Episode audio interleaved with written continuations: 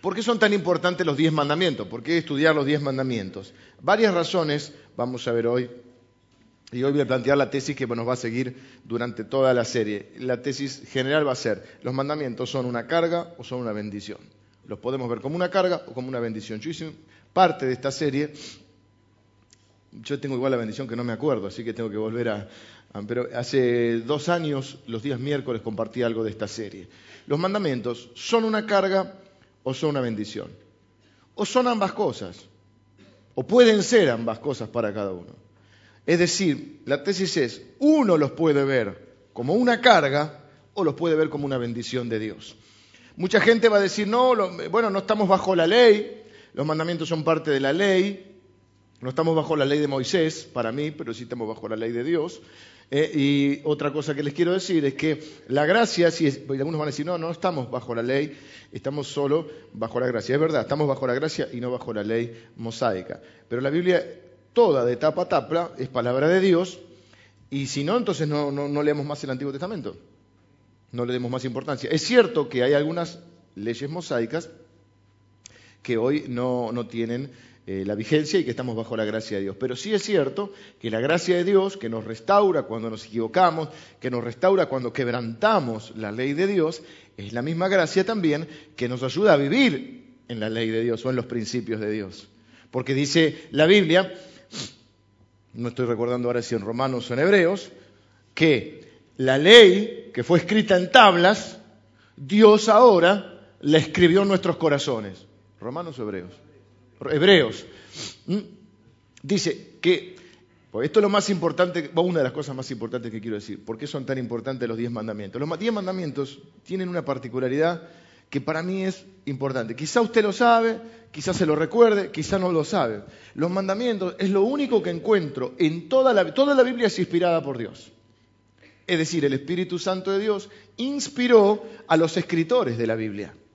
Ahora, los escritores de la Biblia no entraban en un trance loco.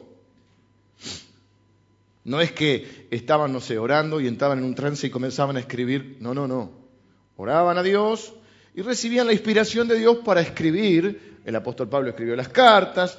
Por ejemplo, Lucas, que escribió el Evangelio y que se lo envía a un hombre llamado Teófilo, y luego le escribe un, segundo tratado llamado el Libro de los Hechos, que es una serie que vamos a hacer también eh, en, algún tiempo más.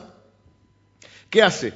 Entrevista eh, a los testigos oculares, habla con la Virgen María, habla con, todos los que, con otros eh, gente que había presenciado los eventos de Jesús y escribe eh, la, biografía de Cristo en el Evangelio de Lucas y en el libro de los Hechos escribe un poco la biografía, por así llamarlo, la, la historia naciente de la iglesia.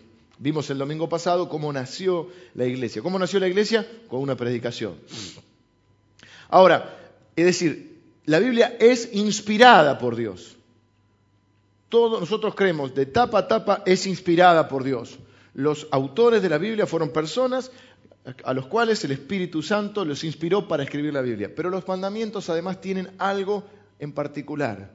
Los mandamientos no solo podríamos decir que al estar dentro de la Biblia que son inspirados por Dios, los mandamientos los escribió Dios. A ver, vamos de vuelta. Literalmente los mandamientos los escribió Dios. Dice la Biblia que los escribió con su propio dedo. Por eso el avance ese que está tomado un poco de la película. Eh, estuvimos viendo alguna imagen, si encontramos, muy linda la de eh, Moisés del año 56, creo que es, con Charlton Heston.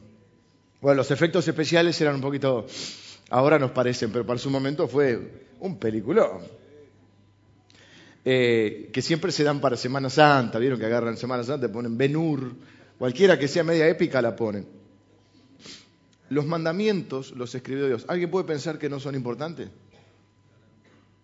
Más o menos fueron escritos hace 3.500 años, es decir, 1.500 años antes de Cristo, 1450 más o menos, 1.500 para poner un número redondo. El pueblo de Israel sale de Egipto y en el monte Sinaí Dios le da dos tablas con los mandamientos a Moisés. Miren si son importantes. Quiero, en la primera parte quiero eh, que podamos tomar conciencia de la importancia de los diez mandamientos para motivarlo a que en esta serie trate por lo menos de venir a uno de los tres servicios y, no perderse la, secuencia de estos diez mandamientos y que tomemos como principio, como desafío, ese es mi propósito en esta mañana con la enseñanza, que cada uno de nosotros se proponga.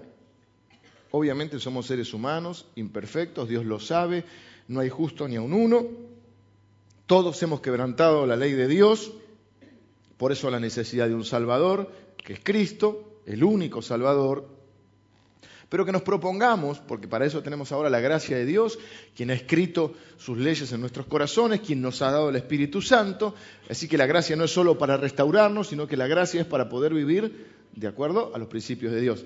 Inevitablemente seguiremos siendo pecadores y seguiremos pecando y cometiendo pecados. Eso no quiere decir que uno no trate de ser fiel al Señor y ser, sobre todo, eh, ¿cómo podríamos decir? Dejar que Dios sea el que obre en nosotros a través del Espíritu Santo. Es decir, ser sensibles al Espíritu Santo, ser moldeables, ser enseñables. Decíamos el otro día que una de las figuras que la Biblia muestra es la de un alfarero que toma el barro y le da forma, la forma que él quiere, eh, a una vasija, Así Dios quiere darle la forma a nuestra vida, a nuestro corazón, y uno puede ser un barro un poco más blando o un barro bien seco y duro, que necesita ser bien roto.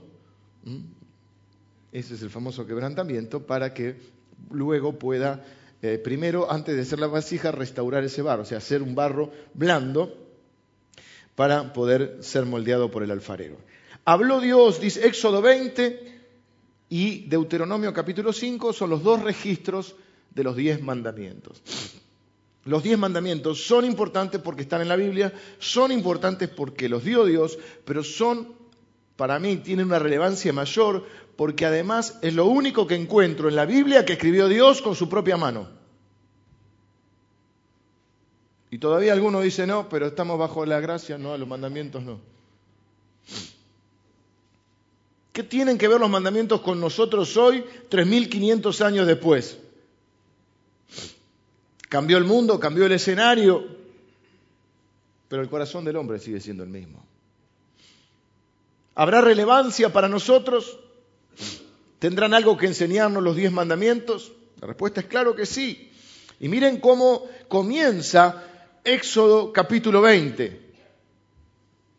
Dice, y habló Dios todas estas palabras diciendo, lo primero que tenemos que tener claro, eh, y la primera razón por la cual los mandamientos son fundamentales es porque los dio Dios. Dice, y habló Dios.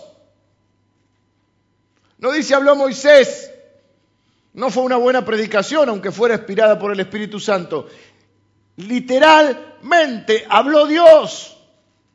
Antes de escribirlos, los mandamientos, estaban en el monte Sinaí y comienzan a escuchar la voz de Dios.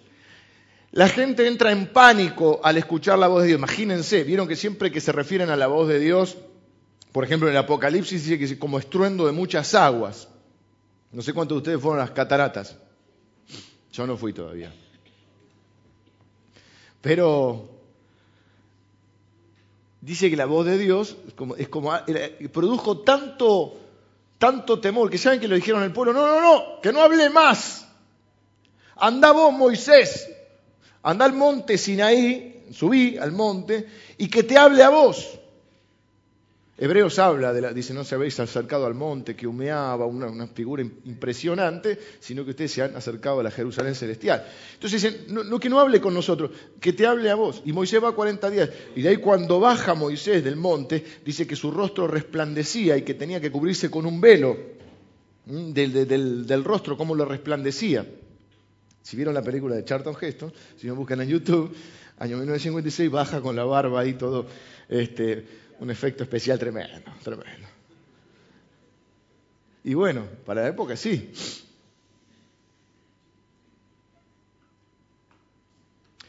Les voy a dar rápido para que, porque algunos puede leer en algún lado, dice, pero ¿cómo fue esta historia? Porque Moisés lo rompió las tablas. Podría haber dicho, ah, lo escribió él y después... Entonces algunos creen que la segunda vez los escribió Moisés. Hay una confusión con algunos versículos, no voy a hacer desarrollar todo eso porque no es mi tema de hoy, pero yo les voy a contar cómo entiendo la secuencia que está ahí. Eh, hay un solo pasaje que al no tener el artículo, tiene el artículo, dice, y él escribió, no señala al sujeto, algunos creen que es Moisés, creo que es Deuteronomio 34. Porque Moisés baja con las dos tablas, feliz como un, chico, como la, fiesta del Día del Niño, que viene los de Palabra de Vida, así que es una linda oportunidad para traerlo en un espectáculo bárbaro. Baja con las dos tablas, contento, oye, oye, y que se encuentra al pueblo, el pueblo desenfrenado, se había puesto eh, ansioso porque habían pasado 40 días y la gente necesita confiar en algo. Hoy nos reímos cuando vemos de la idolatría de antes, hoy la misma idolatría. O no se hace el nudo para la, de satanudo, eh, o no lleva una estampita en la, en la, cosa, o no se agarran el, el crucifijo, o no. O San Roque, San Roque, este perro no me toque. La riestra de ajo. Esa no la recomiendo, pero es muy elegante, pero bueno, para los vampiros. Claro, necesitamos confiar en algo. Bueno, y Aarón dice, denme el oro, y lo tiré al fuego, así dice, y salió esto, y salió con una especie de becerro. Y estaban todos adorando al becerro. Moisés entra en una ira, yo lo entiendo, Moisés, yo lo entiendo. Moisés. A mí hasta no quiero, pero me siento mal porque no haya entrado a la tierra prometida por, otro ataque de ira que tuvo cuando golpeó la. Tenía que hablarle a una peña, a una roca, y, en vez de hablarle, el pueblo lo tenía. Venía.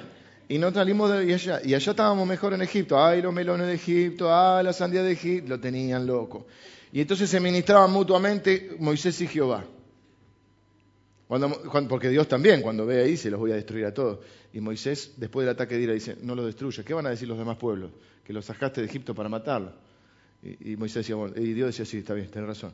Y después Moisés decía, ah, un día le dice Dios a Moisés, ¿sabes qué hago? Los mato a todos y te doy otro pueblo.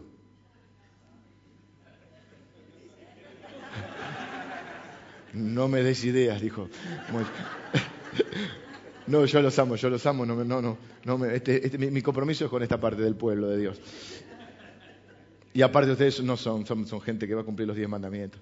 Eh, y en otras ocasiones Moisés decía, no quiero vivir más, quítame la vida, no quiero vivir más. Y Dios le decía, no, no, tenés que seguir.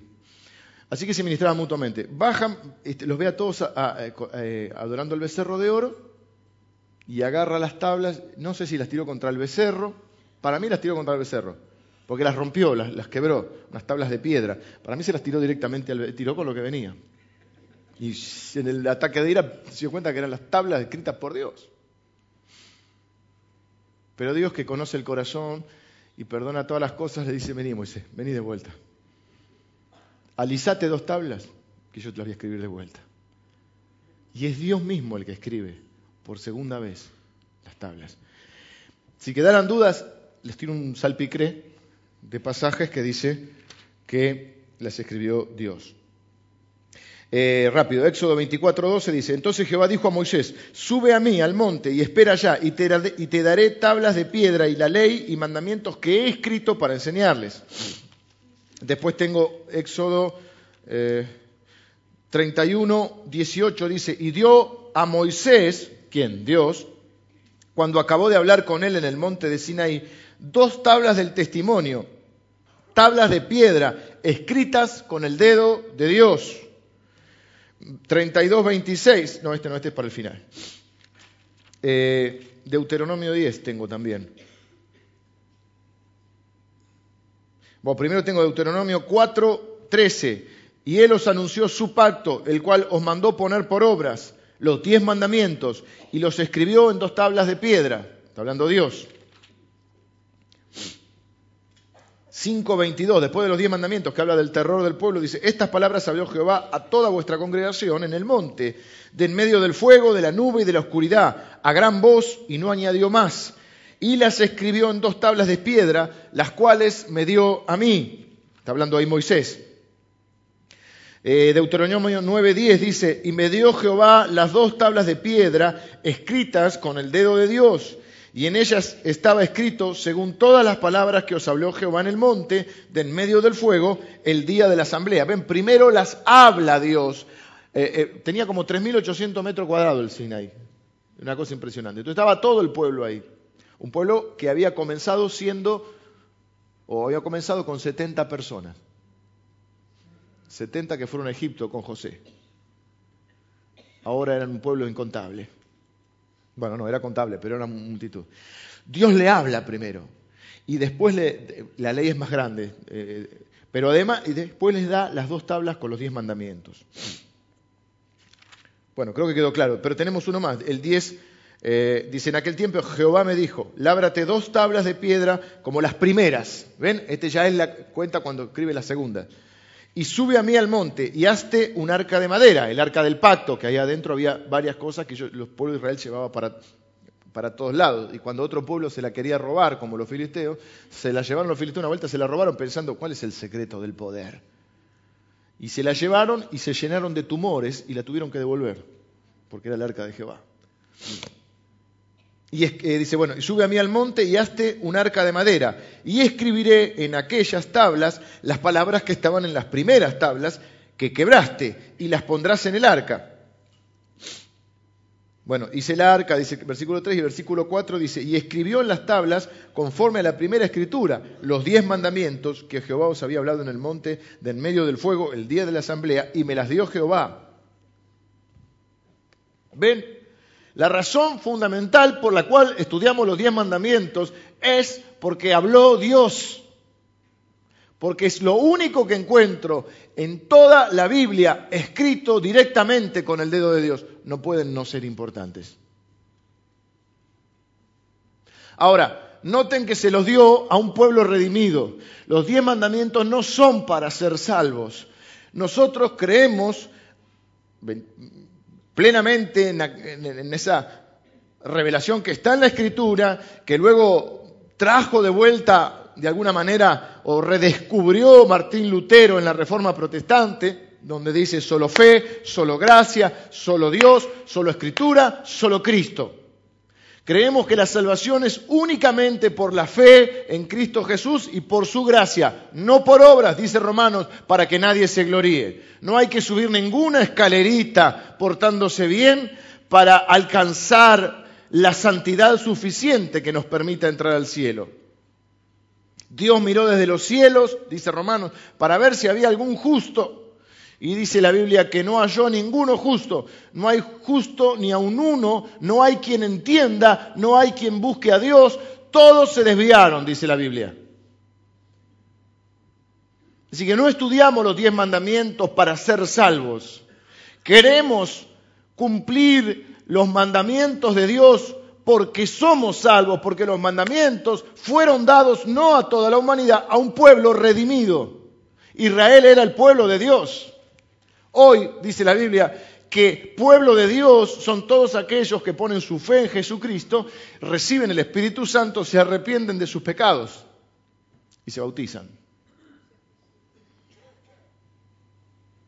Que hay bautismos el segundo domingo de agosto.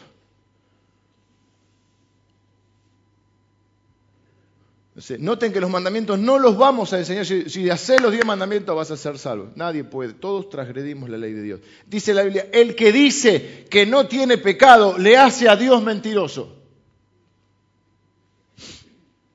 Los mandamientos fueron dados al pueblo redimido. Y la Biblia dice también que ahora, antes eran parte del pueblo de Dios, los que nacían en, la nación, bueno, el pueblo de Israel, y que eran circuncidados y eran hombres. Entonces se dice, ahora no, importa la circuncisión o no la circuncisión, lo que ahora importa es un nuevo corazón. Y ese nuevo corazón te lo da Jesucristo. Así que no, es que queremos, los mandamientos no son un, camino a la salvación, los mandamientos son un camino a la, una vida, a una buena vida. No son para salvarnos la vida, son para guiarnos en la vida. Ahora, vamos a jugar un poco y a pensar cómo sería el mundo si, si todo el mundo cumpliera los diez mandamientos. Ay, qué lindo, dicen por ahí. Son parámetros extraordinarios, puse yo, que Dios nos ha entregado para poder vivir vidas plenas, para poder vivir con éxito. Imagínense un minuto. ¿Cómo sería este mundo si todo el mundo cumplía los diez mandamientos?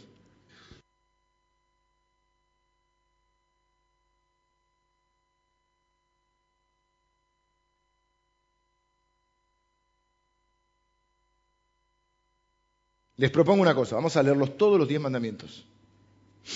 Hay, también van a encontrar diferentes clasificaciones. Si usted ve alguna película, alguna de teatro o algo, vieron que a veces llaman el quinto mandamiento, el cuarto mandamiento, y si no coincide, hay, porque hay tres, tres eh, clasificaciones, podríamos decir. Leyendo la misma escritura, se clasifican de diferente manera. Está la clasificación judía, la protestante y la católica. Los mandamientos son los mismos, eh, cambia la forma de agruparlos, por así decirlo. Yo obviamente voy a utilizar la, protestante, que es la que creemos nosotros, Éxodo capítulo 20. Repito, no es que cambie los mandamientos, sino cómo los agrupan. Y después vamos a hacer una clasificación yo coincido con la clasificación que los divide. ¿Cómo estaban escritos? ¿Cinco y cinco? Ah, bueno, también hay sobre eso. Eh, creo que Agustín decía que eran cinco y cinco. Los primeros, algunos creían que eran tres y siete. Eh, a mí me da la sensación que eran cuatro y seis. Los cuatro primeros relacionados con la relación con Dios. Y los seis últimos relacionados con la relación entre los hombres.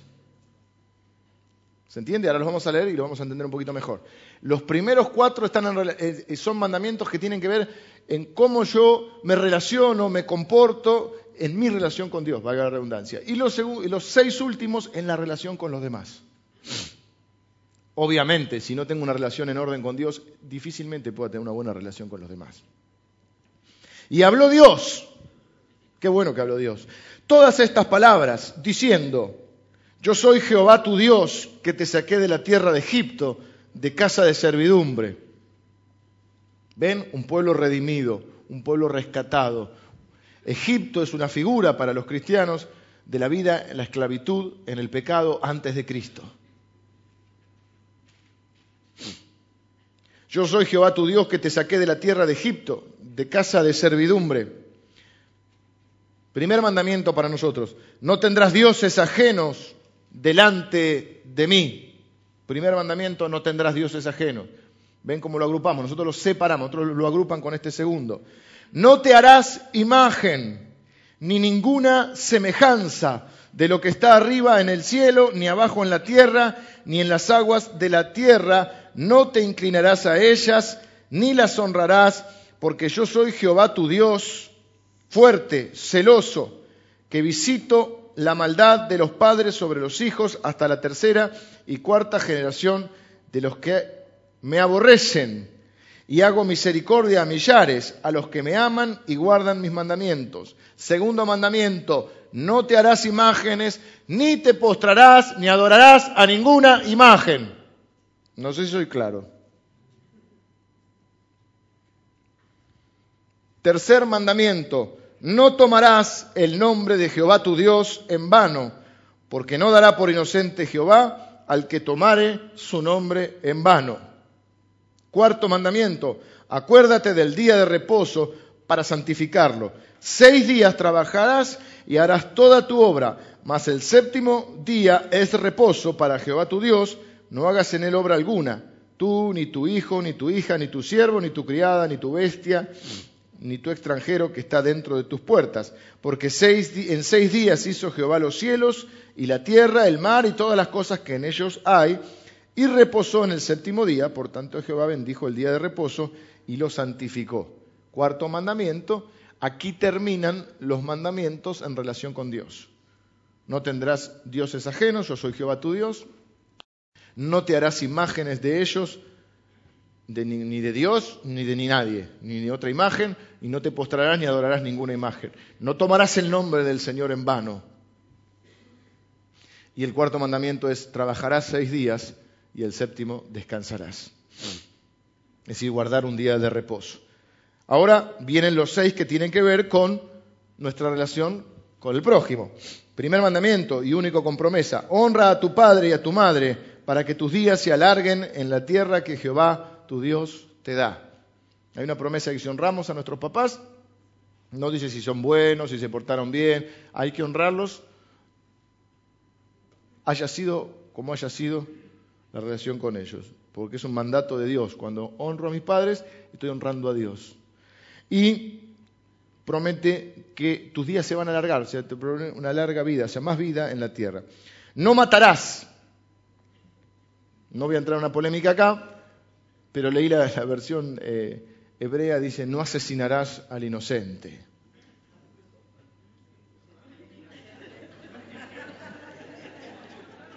Pienso lo mismo, pero no lo podemos decir, queda feo. No matarás, no cometerás adulterio, no hurtarás, no hablarás contra tu prójimo falso testimonio, y no codiciarás, y acá es lo que algunos lo dividen, nosotros no, la casa de tu prójimo, no codiciarás la mujer de tu prójimo, ni su siervo, ni su criada, ni su buey, ni su asno, ni ningún, ni cosa alguna de tu prójimo. Y ahí están los diez mandamientos. Imagínense si todo el mundo prestara atención a los diez mandamientos. Podríamos dejar la casa sin llave. No tendríamos que pagarle a ADT o a Prosegur. O no sé cuál tenemos acá en la iglesia, cuál tenemos. ADT.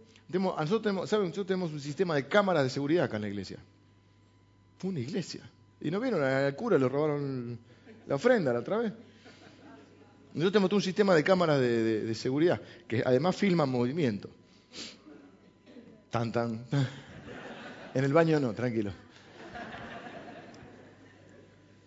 No tendríamos que vivir con alarmas, con postigones, con trancas esas, ¿viste?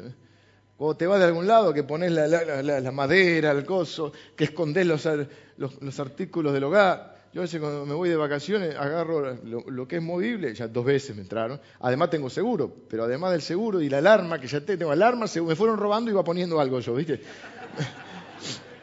seguro, alarma. Agarro una, una, esa valijita con ruedita y pongo ahí adentro todo lo móvil, tipo PlayStation, todas esas cosas, y lo llevo a otra casa. No voy a decir qué casa, pues si me van a robar la otra casa. No digo, al principio decía, chao hermano, me voy de vacaciones. Ahora no digo nada. De golpe, el pastor no está. Claro, ¿qué estamos muchos acá.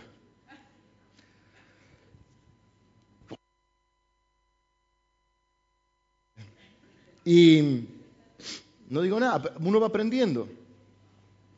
Casi que no digo dónde vivo, qué tenés, qué no tenés. Empezás a cuidarte. Imagínense que pudiésemos dejar el auto sin llave como nos cuentan aquellos que vivían en los pueblos. Acá mismo, sí, pero acá mismo hace mucho, hace mucho, señora. No, no vamos a hablar de tiempos y edades, pero hace mucho, eso de dejar la bicicleta, por ejemplo, en la entrada. Yo trabajé varios años en algunos pueblos de la provincia de Buenos Aires y, por ejemplo, era muy común que las casas tuvieran eh, ya banquitos de material, porque la gente salía a tomar mate ahí.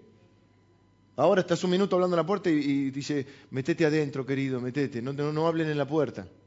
¿O no? Para guardar el auto tratamos de tener el portón eléctrico, apagar las luces, mirar que la entradera, antes era la salidera, la entradera. Imagínense un mundo, viviríamos mucho más tranquilos, sin mentiras, sin codicia, sin violencia, sin hacernos daños a nosotros mismos y unos a otros. Pero como nadie le pone atención a los diez mandamientos, tenemos que tomar precauciones. Lo que yo deseo a través de esta serie es, bueno, varias cosas, pero lo primero que nos propongo es que le prestemos atención a los diez mandamientos. Para lo cual los tenemos que saber y entender, porque mucho se ha dicho sobre esto y a veces mal, mal o, mal interpretado o erróneamente, digamos. Segundo, que luego de esta serie o a través de esta serie, nos propongamos seriamente, no como esas cosas que nos proponemos, ay, sí, quiero estudiar alemán, el lunes empiezo la dieta, no, no, sino que nos propongamos seriamente, en la medida de nuestras posibilidades, con nuestros errores, nuestros pecados, nuestras inconsistencias e incoherencias, pero a pesar de eso, pedirle a Dios y al Espíritu Santo que nos dé la gracia para proponernos meditar, leer, meditar, aprender y vivir los diez mandamientos. Y si los vivimos, los vamos a enseñar a nuestros hijos. Enseñarle a nuestros hijos. Porque nosotros, ¿qué más queremos que le vaya bien a nuestros hijos? El amor verdadero y desinteresado no compite. Yo no compito con mi hijo a ver quién es mejor. Yo quiero que a él le vaya mejor que a mí. Yo quiero que él sea más capaz, más feliz, más útil y más bendecido. Y los mandamientos tenemos que verlo como eso, como una, eh, bueno, si alguien pudiera cumplirlos, como una garantía de éxito, para que te vaya bien. Le dice Dios a Josué, ya estaban los mandamientos cuando le habla a Josué, porque Josué es el, sucesor de, Moisés. Josué le dice, no, te apartes de estos mandamientos que yo te doy, ni a diestra ni a siniestra, ni a derecha ni a izquierda. Camina derechito para que te vaya bien. Usted lo lee va a, va a ver qué dice. Josué capítulo 1. Esfuérzate y sé valiente, no para andar peleándote, no. Esfuérzate y sé valiente para cumplir los mandamientos que yo te doy para que te vaya bien.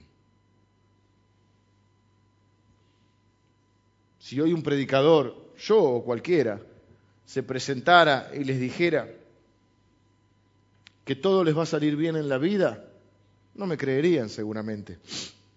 Dirían, este es un chanta más, ahora nos pide la ofrenda porque entonces con la ofrenda te va todo bien. No, dice la Biblia que Dios le dijo a un hombre, a Josué, que todo lo que iba a hacer, lo puede leer también ahí Josué capítulo 1, todo lo que harás prosperará. Es decir, todo lo que hagas te va a salir bien. Eh, exagerado. Sí, con esa condición. Si no te, dice eh, que agarres la ley, mi ley, te deleites en mi ley, medites de ella de día y de noche, y no te apartes ni a diestra ni a siniestra. Mm. Hoy voy a hablar también rápidamente quiero hacerles notar algo. Lo primero que les hice notar entonces es que, eh, gracias a mí, que mm, los mandamientos los escribió Dios. Habló Dios. Lo segundo que les voy a hacer notar es que nueve de los diez mandamientos son prohibiciones o contienen una prohibición, contienen un no. Mi segundo punto hoy es la bendición del no. Hay gente que tiene el no en la boca. Qué detestable es eso. ¿Viste? Decís, no. No, aparte no es un no, es un no.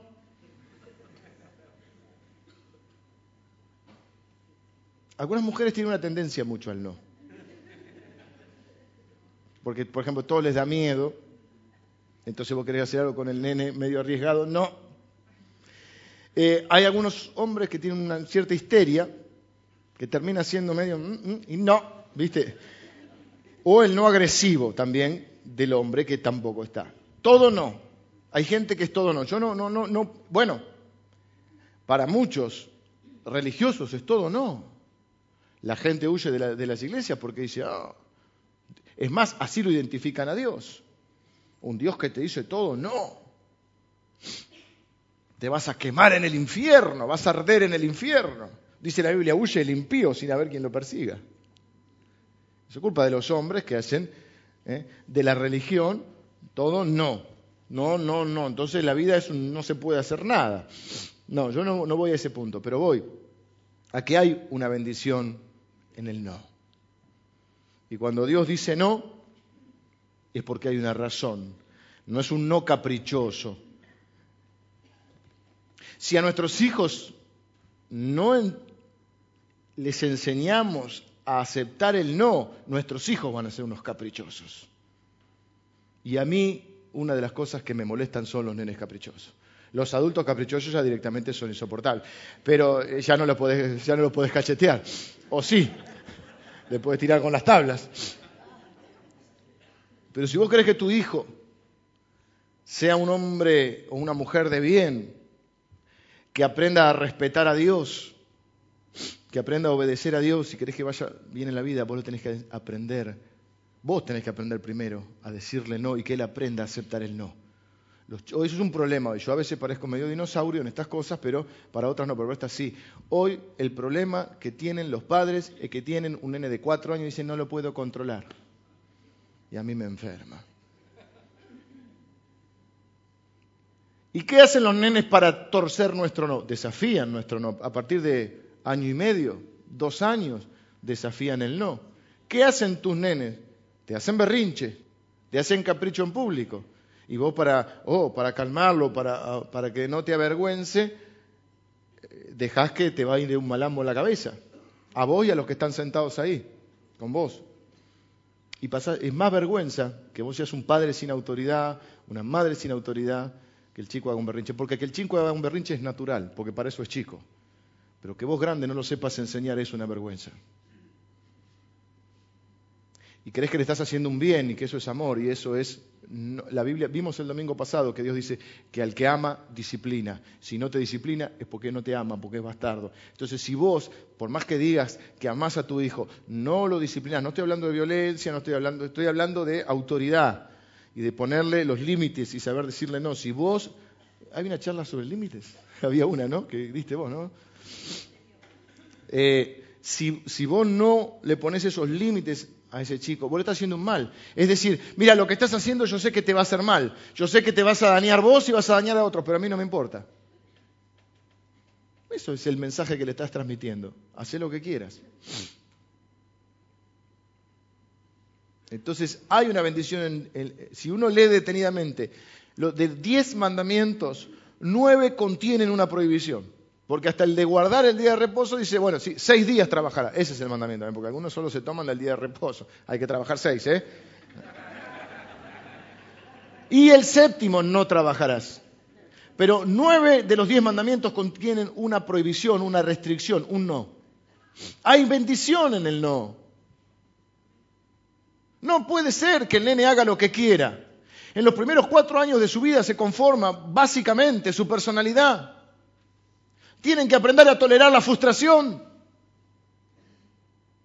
Tienen que aprender que en el mundo hay reglas. Que en las películas queda bien, yo hago mis propias reglas, pero no, hay reglas y hay reglas de Dios para que les vaya bien. Y hay principios de Dios que se cumplen, escúcheme bien, inexorablemente para los que lo creen y para los que no lo creen. No solo los mandamientos, sino los principios de Dios. Uno de los principios quizá más conocidos es el de la siembra y la cosecha. Todo lo que sembramos cosechamos. En la línea general de nuestra vida. ¿eh? Uno puede sembrar en alguien amor y de esa persona no cosechar amor porque lo que lo, interrumpe puede ser la, ingratitud o la mala acción del otro. Pero en la línea general de su vida, eso es lo que enseña este principio, si uno siembra amor va a cosechar amor, aunque en algunos casos coseche ingratitudes o, o deslealtades, pero en la línea general. Es decir, uno no elige lo que va a sembrar, uno elige lo que va a cosechar en realidad. A partir de lo que quiere cosechar, elige entonces qué sembrar. Pero como digo yo, uno no puede sembrar peras y querer cosechar manzanas. Si siembra peras va a cosechar peras. Mucha gente siembra peras, quiere manzanas. Cuando salen las peras dice Dios es malo. Yo no quería peras, quería manzanas. Pues tenía que sembrar manzanas. Parece obvio, ¿no? Pero no, no es tan obvio. Hay personas que dicen, ay, a mí nadie me quiere. Porque, ¿Cuántos años tenés? 52. ¿Qué sembraste en tu vida? ¿Nadie te quiere? ¿Qué sembraste? Sembrá amor.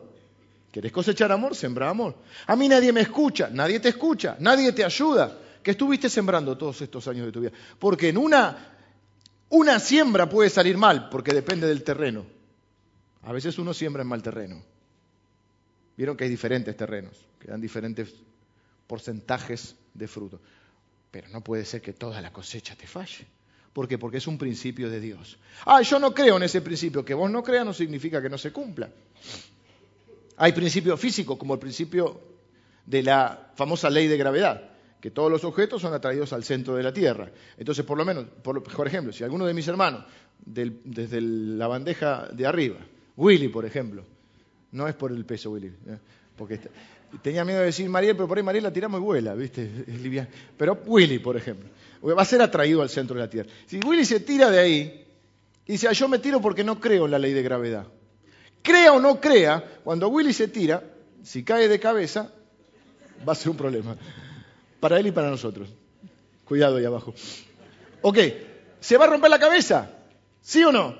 Crea o no crea, existe un principio, una ley. Así hay leyes espirituales de Dios que se cumplen en los que creen y a veces en los que no lo conocen. Dice la Biblia, por ejemplo, que el alma generosa es prosperada. Hay gente que no conoce a Dios, pero es generosa naturalmente y prospera. Y vos decís, pero ¿cómo prospera este si este no es cristiano? No, pero es generoso. Y por ahí otro puede ser cristiano, creer en Cristo, pero ser un miserable. Y vivir una vida miserable, aunque sea cristiano. Sí, es salvo, eso no tiene que ver. Pero es miseria. Porque hay gente que es miseria espantosa. Había uno que era miseria espantosa.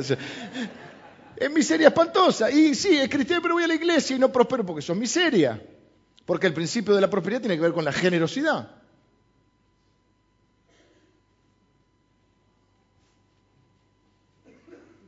Dije que iba a terminar un time, así que Respetar, aprender las, las prohibiciones se aprende de chico.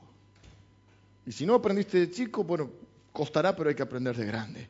Hay que respetar a Dios y hay que respetar sus leyes. Y hay una bendición en el no. Cuando vos le decís que no a tu hijo en algo, espero que no sea caprichosamente, vos lo estás protegiendo. Cuando mis hijos nacieron, yo compré unos cositos que, que eran como de siliconados que se ponían en los enchufes para que no metan los dedos en sus enchufes. Hay nenes que son más terribles, otros menos. Hay cosas que no le dejas hacer, no le dejas cruzar la calle, tratás de que no coma demasiados dulces. Le decís, esto no se dice, como la canción, esto no se hace, esto no se toca. ¿Lo haces para su mal o para su bien? ¿Qué hace él? Berrinche. ¿Qué dice? Papá es malo porque no me deja meter los dedos en el enchufe. Así hace gente inmadura, porque tenemos, cuando nacemos de nuevo somos inmaduros, somos bebés espirituales, nuevas criaturas que vamos creciendo, y en la medida que crecemos tenemos que ir madurando. Y madurar es aprender a tolerar las frustraciones, es aprender a aceptar el no de Dios. Y decir, si Dios dice que no, es por algo. Yo creo que hay cuatro respuestas que Dios nos da cuando le pedimos. Tenemos derecho a pedir sí, porque somos hijos. Y Dios puede decir sí, no, más tarde o tengo algo mejor. Son las cuatro respuestas que yo encuentro que Dios alguna vez me ha dado. Sí, te concede, no, te dice que no, directamente que no, y a veces no te explica por qué. A veces te dice, espera, o sea, no es el momento, y a veces te dice, en cierta manera, es un no, pero es un no porque hay algo mejor. Te propongo algo mejor. Son las cuatro formas en las que Dios puede contestar, porque Dios sabe ser Padre.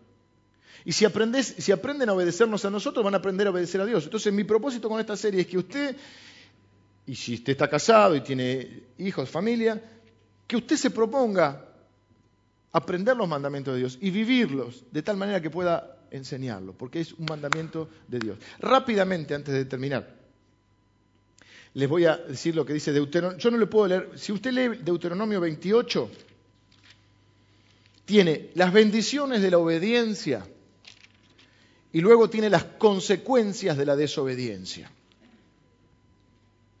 Pero solamente le voy a leer algunos versículos. 28 capítulo 1. Esto fue así, habría que haberlo desarrollado con más tiempo. Vieron que una figura, una imagen vale más que mil palabras. Para que ellos no se lo olvidaran más. Muchas veces Dios utilizaba imágenes, o sea, ejemplos o cosas visuales.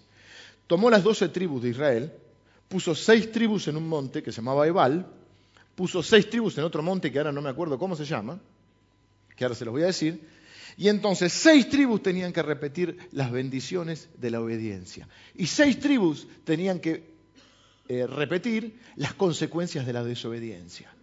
Si oyeres atentamente, así arranca, o sea, en el monte eh,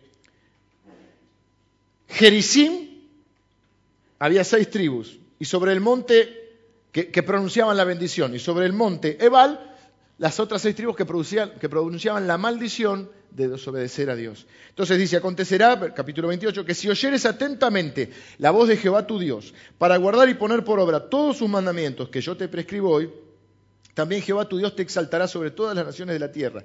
Y vendrán sobre ti todas estas bendiciones y te, te alcanzarán si oyeres la voz de Jehová tu Dios. Bendito serás tú en la ciudad y bendito en el campo Bendito el fruto de tu vientre, el fruto de tu tierra, el fruto de tus bestias, la cría de tus vacas y los rebaños de tus ovejas. Benditas serán tu canasta y tu arteza de amasar. Bendito serás en tu entrar y bendito en tu salir. Jehová derrotará a tus enemigos que se levantaren contra ti. Por un camino saldrán contra ti y por siete caminos subirán de ti. Jehová te enviará su bendición sobre tus graneros y sobre todo aquello en que pusieres tu mano, y te bendecirá en la tierra que Jehová tu Dios te da. Y así sigue describiendo toda la bendición de Dios. Hay bendición de Dios que es regalo, yo lo he explicado muchas veces, y hay bendición de Dios que es recompensa. La salvación es un regalo de Dios. La paga, la consecuencia del pecado es muerte, pero el regalo, la dádiva de Dios es vida eterna en quién? En Cristo Jesús. La salvación es un regalo, no se gana como recompensa en la vida la mayor cantidad de cosas que ocurren, y la mayor cantidad de bendiciones son recompensa y no regalo. La gente hace al revés, quiere salvarse por recompensa y vivir de regalo. Es exactamente al revés. Hay que recibir la salvación como un regalo de Dios y saber que en la vida cada acción, cada decisión y cada acción que tomamos tiene una consecuencia, que puede ser una bendición o una consecuencia desagradable. Y en general eso tiene que ver con nuestras decisiones y con nuestras acciones. Por lo tanto, son recompensa, no regalo. No estoy diciendo que dejes de orar, sino al revés, que ores coherentemente porque no podés orar por salud si no te estás cuidando la salud.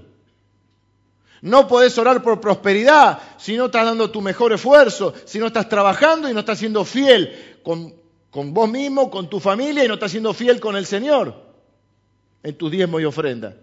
No ores para, para prosperidad, porque no vas a tener prosperidad. Porque hay qué cosa? Principios espirituales, leyes espirituales que Dios respeta. Jesús dijo, yo no vine a abolir las leyes de Dios, yo vine a cumplir los mandamientos de Dios.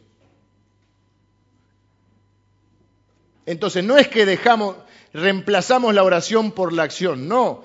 Tratamos de ser coherentes entre lo que oramos y entre lo que hacemos. Por decir algo humorístico, no podés estar clavándote una parrillada a ver, con chinchulines, mollejas, todo, dice, Señor, bájame el colesterol, bájame.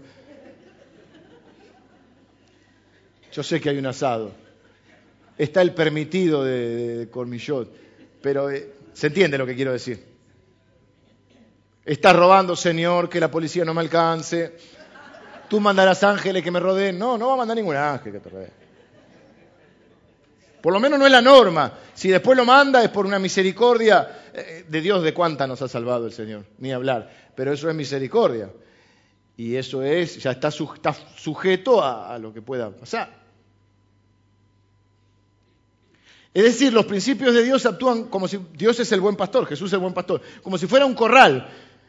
Dentro de ese corral, dentro de ese marco estás protegido. Dentro de los mandamientos y los principios de Dios estás protegido. Te pueden pasar cosas, porque a los seres humanos nos pueden pasar cosas, pero vos estás tranquilo en tu conciencia y estás, eh, eso es habitar al abrigo de Dios.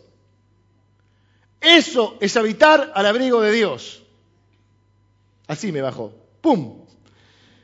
El que habita al abrigo del Altísimo morará bajo la sombra del Omnipotente. Habitar al abrigo de Dios es vivir dentro de los parámetros que Dios estableció un excelente parámetro de mandamientos. Cuando vos te salís de los parámetros, te salís del abrigo del Altísimo, vos estás en territorio complicado.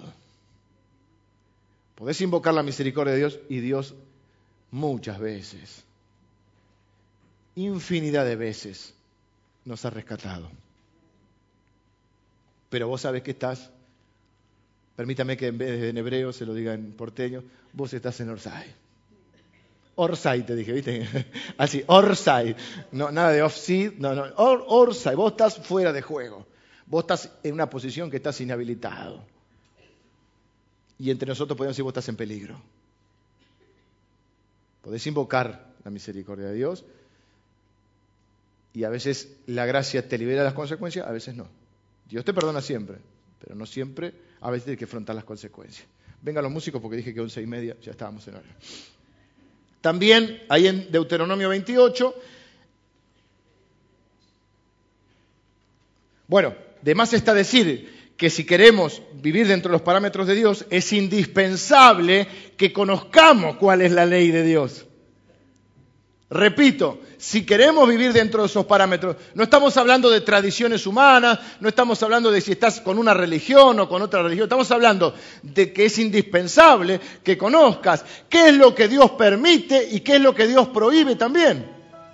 Hay prohibiciones, hay cosas que Dios dice, no, vos podés hacer berrinche, podés hacer escándalo, podés decir mi papá es malo, o podés confiar en que tu papá es sabio, que es Dios, que es el creador de la vida, nos ha dejado el manual de la vida, que es la palabra de Dios, y con su propio dedo escribió los diez mandamientos. Un parámetro, un cerco de protección. O lo podés tomar como una carga, oh, yo quería hacer esto y no puedo, o podés decir qué bendición.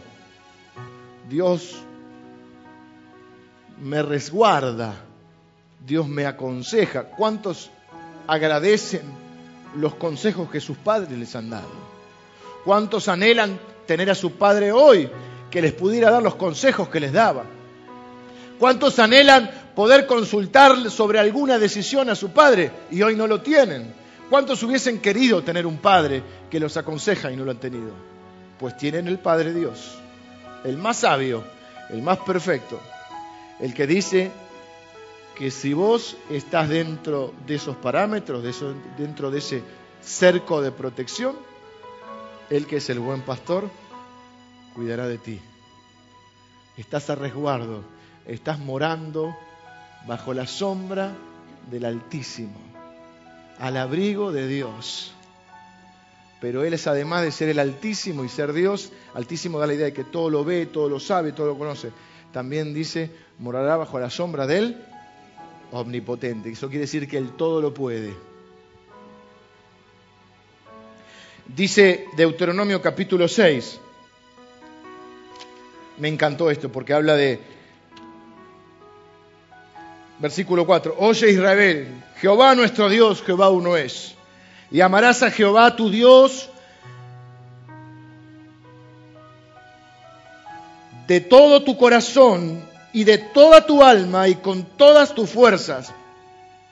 Y estas palabras que yo te mando hoy estarán en tu corazón, sobre tu corazón, y las repetirás a tus hijos, y hablarás de ellas estando en tu casa y andando por el camino y al acostarte y cuando te levantes, y las atarás como una señal en tu mano, y estarán como frontales entre tus ojos, y las escribirás en los postes de tu casa y en tus puertas. La importancia de esta palabra que Dios nos da es que los repitas una y otra vez y los ates a tu corazón, porque Él ató a esas a tu obediencia, Él ató la bendición. La bendición de Dios está atada a tu obediencia. Claro, por eso los judíos se ponen los frontales, por eso tienen escrito aquí. Vieron algunos, eh, algunos, no sé por qué señalé para este lado, se escribían los machetes en la mano. No se vale, pero sí te podrías poner los diez mandamientos. Entonces estás, estás chamullando, estás mintiendo y de golpe no mentirás. Estás mirando lo que no tenés que mirar para allá. Estás por cerrarlo para no matarás. Y ahí antes de cerrarlo lo ves. Y se los repetirás a tus hijos y hablarás de esto con tus hijos. ¿Qué hablas con tus hijos? Hablas con tus hijos. Ahora podría decir, y al levantarte, y cuando lo llevas a la escuela, y cuando están tomando la leche, y cuando vas en el auto. Si lo vas a contar a tu nieto, a los hijos de tus nietos, y le vas a enseñar a amar a Dios. Porque no le obedecemos a Dios porque le tenemos miedo. Le obedecemos a Dios porque confiamos en Él. Y le amamos porque Él nos ama primero y nos ama más. Así te ganas la confianza de tus hijos. Dice, hijo, te amo. No hay nada que puedas hacer para que yo te deje de amar. Cuando te equivoques yo voy a estar. Muchas veces te vas a pasar de los parámetros y te voy a ir a buscar.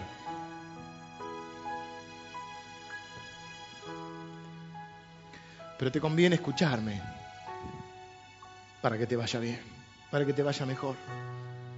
No son no caprichosos, no son no sin sentido, son no para cuidarte, para que te vaya bien. Termino diciendo, les pido que me acompañen en esta serie, donde juntos vamos a poder meditar, leer, aprender, cumplir y enseñar los diez mandamientos que Dios escribió con su propio dedo.